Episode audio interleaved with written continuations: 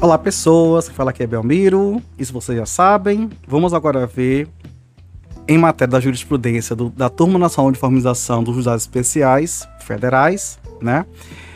Acho que eu não estou falando federais nos outros, mas tudo bem. Mas vocês sabem que é. Falar sobre benefício assistencial, que é o da LOAS. Então, a questão submetida no tema 173 foi a seguinte: saber se a deficiência decorrente de incapacidade temporária, mesmo quando o prognóstico de recuperação seja inferior ao prazo de dois anos, pode ou não ser considerada como impedimento de longo prazo para a concessão do benefício de prestação continuada. Tese firmada é que o conceito de pessoa com deficiência, que não se confunde com a situação de incapacidade laborativa, exige a configuração de impedimento de longo prazo, com duração de dois anos, a ser aferido, no caso concreto, desde o início do impedimento até a data prevista da cessação. Foi uma tese alterada em sede de embargo de declaração. O tema 122, ele, a questão foi saber se o atendimento do critério objetivo da renda para a concessão do benefício assistencial pode se afastar por os meios de prova. E a tese firmada foi que o critério objetivo consubstanciado na exigência da renda familiar per capita inferior a um quarto do salário mínimo já é produção relativa de miserabilidade, que pode, portanto, se afastar pelos meios de prova. Coerente, já porque a gente viu, inclusive, que para conceder até o benefício por incapacidade, o, a CTPF ela foi até relativizada. Vamos lá. Tema 73, tese firmada. Mas a questão foi uh, saber qual a composição do grupo familiar, boa, né? Para a concessão do benefício assistencial no período anterior à Lei 12.453 de 2011. E a tese firmada foi que o grupo familiar deve ser definido a partir da interpretação restrita do artigo 16 da lei e do artigo 20 da Lei 8742. No caso da lei que eu falei antes, é a Lei 8.213. Então, negócio de família socioafetiva, né? Aqui não entra não, viu? Pois é. Tema 70 pergunta: Saber se é necessário analisar condições socioculturais do portador de HIV assintomático para fim de condição de ofício assistencial. A afirmada, na concessão de pressão continuada, o portador do vírus HIV assintomático deve ser observadas, além da, da incapacidade de prover subsistência, condições socioculturais estigmatizantes da doença. Excelente, boa decisão, porque fala o quê? A pessoa, assim, todo mundo sabe, mas a pessoa não consegue emprego porque todo mundo sabe que é portador e aí não dão emprego para ele. Excelente, parabéns. Tema 34.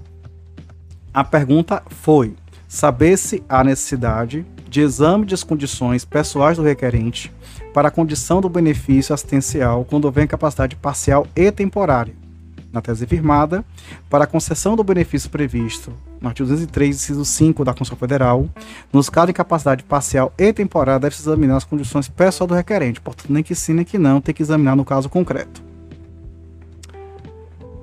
Tema 10. A questão é saber se há necessidade de renovação do requerimento administrativo para a concessão do benefício assistencial. Na tese, diz que o ajustamento de ações visando o recebimento do benefício previsto no artigo 203, inciso da Constituição, não exige renovação bienal do requerimento administrativo, afastada em devida analogia ao 21 da Lei 874293. Muito bem. Agora vamos para os pedidos de informação de operação de lei, começando, e aqui a gente lê somente a emenda. Tese firmada ligada a cadastro único diz o seguinte: para concessão, manutenção e revisão do benefício de prestação continuada assistência social, é indispensável regular a inscrição no cadastro único. Gente, inclusive a lei sobre isso é bem, é bem precisa. Vejam aí os nossos episódios sobre lei seca, sobre a LUAS. Vamos lá. Uh, outra, outro, outra tese firmada impediu uniformização foi a seguinte. Na análise de benefício de ação continuada, a pessoa com deficiência, caso a perícia médica judicial seja, seja, conclu, seja conclusiva e suficiente para afastar o impedimento clínico de longo prazo, observado o probatório de forma do não é obrigatório de avaliação social. Se a perícia superpõe, né? Eu discordo um pouquinho, porque até se contradiz com o negócio do HIV, né? Mas o HIV é estigmatizante, enfim. Outra tese foi: o caráter personalíssimo do benefício essencial não afasta o direito do sucessor de receber eventuais parcelas devidas ao autor que falece no curso da ação. Parabéns, lógico que sim, né?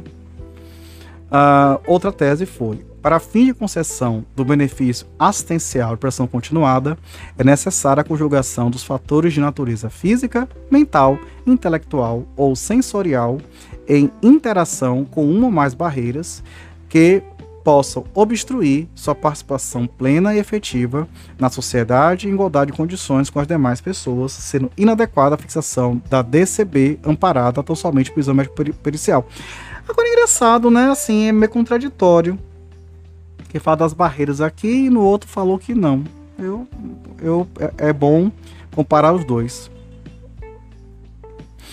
Tese firmada, análise das condições pessoais socioeconômicas, no caso de surdo-mudez, para fim de percepção.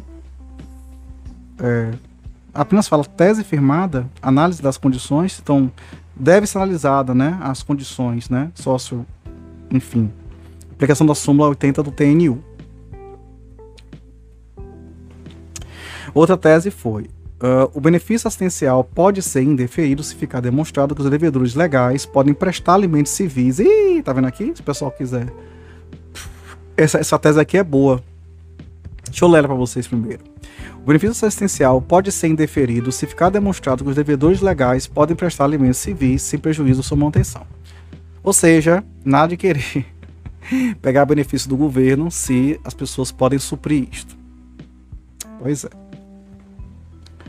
Tese firmada: os beneficiários que recebem cota de pensão, ou seja, virtuais titulares desse direito, que não sejam capazes, que não seja capaz de os excluir da situação de imprestabilidade, pode exercer o direito de opção pelo benefício essencial. Opção, viu? Não é acúmulo. Sei que isso fira a lei.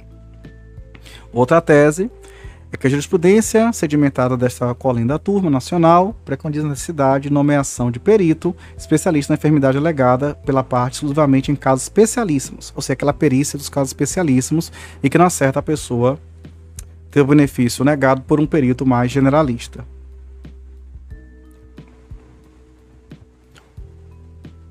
É, outra tese foi: embora se possa sustentar que a exclusão da renda do idoso do conjunto de rendimentos da entidade familiar previsto no artigo 34, parágrafo único da Lei 10.741, abrange igualmente aposentadorias e prestações essenciais, não se concebe que tal ocorra quando seu valor supere o montante de um salário mínimo.